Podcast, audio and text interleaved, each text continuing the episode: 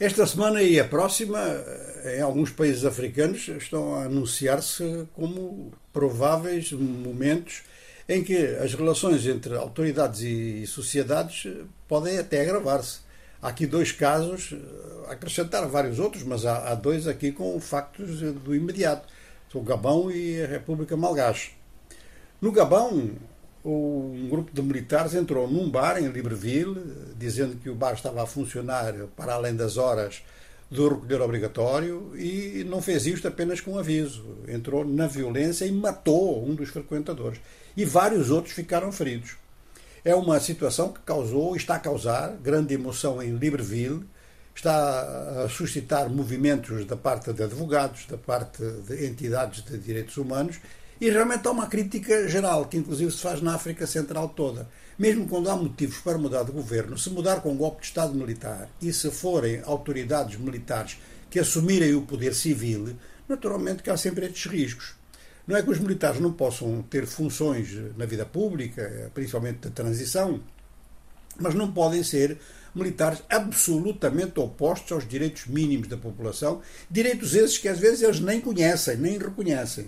Patrulhas que andam em diversas cidades africanas são vistas com muito medo pela população. Ora que não devia ser assim. A população devia sentir as Forças Armadas, as Forças de Polícia, como instituições de proteção. De maneira que esta situação deste assassinato dentro de um bar por parte de militares, de um civil, isto vai trazer problemas a este governo de transição gabonês.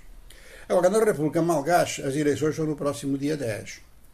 E até lá, 11 dos 13 candidatos continuam a dizer que Andy, perdão, Andy Rajoelina, o Presidente da República, devia ser desqualificado por diversos motivos, e, inclusive alguns deles ligados à própria campanha eleitoral. Ele funciona como um candidato que reprime os outros. Portanto, só ele e um outro candidato é que dispõem de meios financeiros que, inclusive, ultrapassam eh, as próprias, o próprio bom senso. E são só ele e esse outro é que são favoráveis à sua candidatura. Os outros 11 juntaram-se e fizeram uma manifestação no passado sábado, que acabou por provocar hoje uma prisão de um dos candidatos presidenciais, como intimidação. Depois soltaram, claro, com medo de manifestações populares. A oposição está de tal forma convencida que vai haver fraude que está a fazer desde já desobediência civil. Por exemplo, as manifestações na praça do 13 de maio em Antananarivo estão proibidas nessa praça.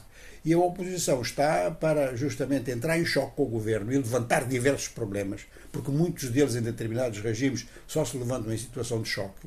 A oposição está a pedir aos simpatizantes, aos oposicionistas, que manifestem precisamente nessa praça. Diversos observadores internacionais que já estão na ilha ou que têm representações na ilha estão realmente eles próprios com muito receio sobre a lisura deste processo e temem que se repitam processos anteriores.